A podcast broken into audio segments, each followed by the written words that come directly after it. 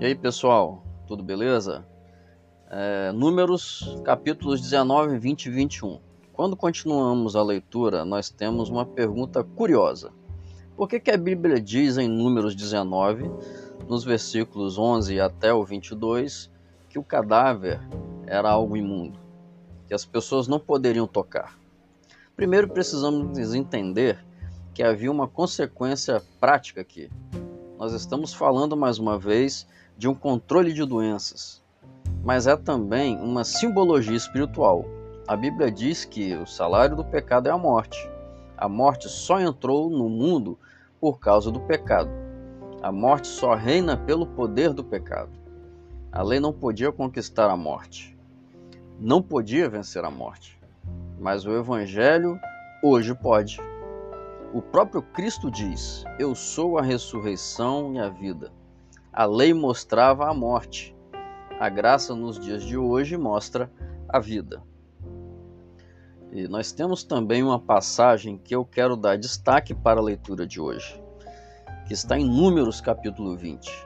Aqui nós vemos Moisés no meio de uma grande pressão, ainda superando uma crise pessoal por causa da morte de sua irmã Miriam. Mais uma vez o povo levanta uma grande murmuração contra Moisés e a Bíblia diz que o Senhor fala com ele e traz uma solução de misericórdia para o povo. Pede para Moisés falar com a rocha, e a rocha daria água para aquele povo. Talvez essa seria mais uma bela história de como Deus é bondoso, de como Deus é misericordioso. Todos iriam reconhecer a graça, a bondade do Senhor e continuar a jornada até Canaã. Moisés fortaleceria sua fé em Deus, Moisés fortalecer, fortaleceria sua liderança. Seria mais uma das centenas de histórias da Bíblia é, de uma superação sobrenatural. E muitas pessoas iriam procurar esses versículos em dias de fraqueza. Seria tudo isso se Moisés não tivesse respondido da forma errada. E a Bíblia diz que Moisés não conseguiu controlar as suas emoções ele indica claramente que ao invés de falar com a rocha e mostrar a misericórdia de Deus, Moisés falou com o povo, criticou duramente o povo e bateu na rocha.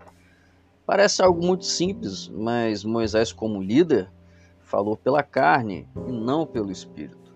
A Bíblia diz que por causa desse deslize de Moisés, ele não entrou na terra de Canaã.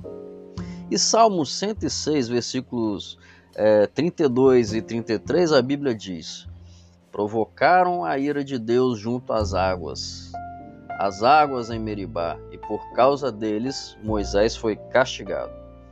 Rebelaram-se contra o Espírito de Deus e Moisés falou sem refletir. Se você é líder, você precisa controlar suas emoções. As palavras imprudentes de Moisés custaram caro demais a ele.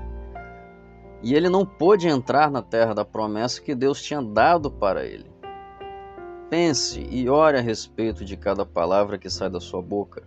Seja você, se você é, é um pai, seja você um líder, seja você alguém que está no ambiente de trabalho, não desabafe você que é um ministro do evangelho, as suas insatisfações no púlpito, né?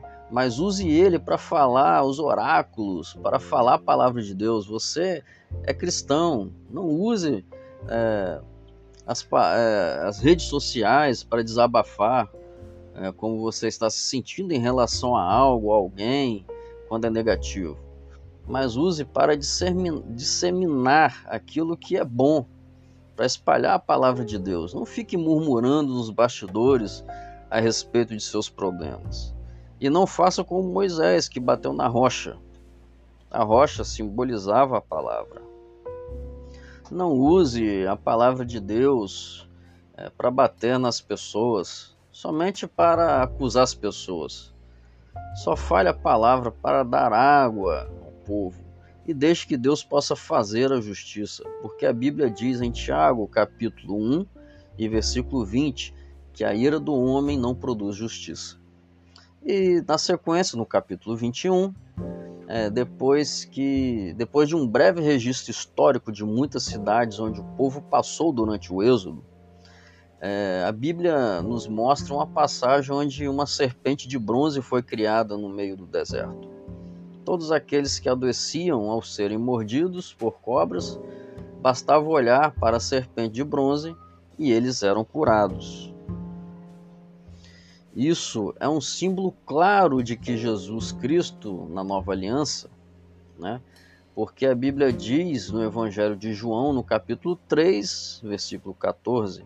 Eu quero ler essa passagem com você, onde o autor, o autor diz o seguinte: Da mesma forma como Moisés levantou a serpente no deserto, assim também é necessário que o filho do homem seja levantado e a Bíblia também diz em Isaías no capítulo 53.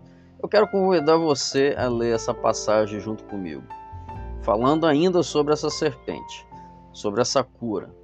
E no versículo 4, certamente, ele, né, falando de Jesus, tomou sobre si as nossas enfermidades e sobre si levou as nossas doenças. Contudo, nós o consideramos como castigado por Deus por Deus afligido e atingido, mas ele foi transpassado por nossas transgressões, foi esmagado por causa das nossas iniquidades. O castigo que nos trouxe a paz estava sobre ele, e pelas suas pisaduras fomos curados.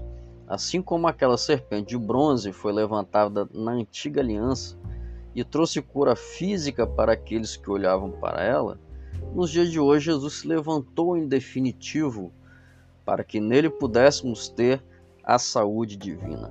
Até mais.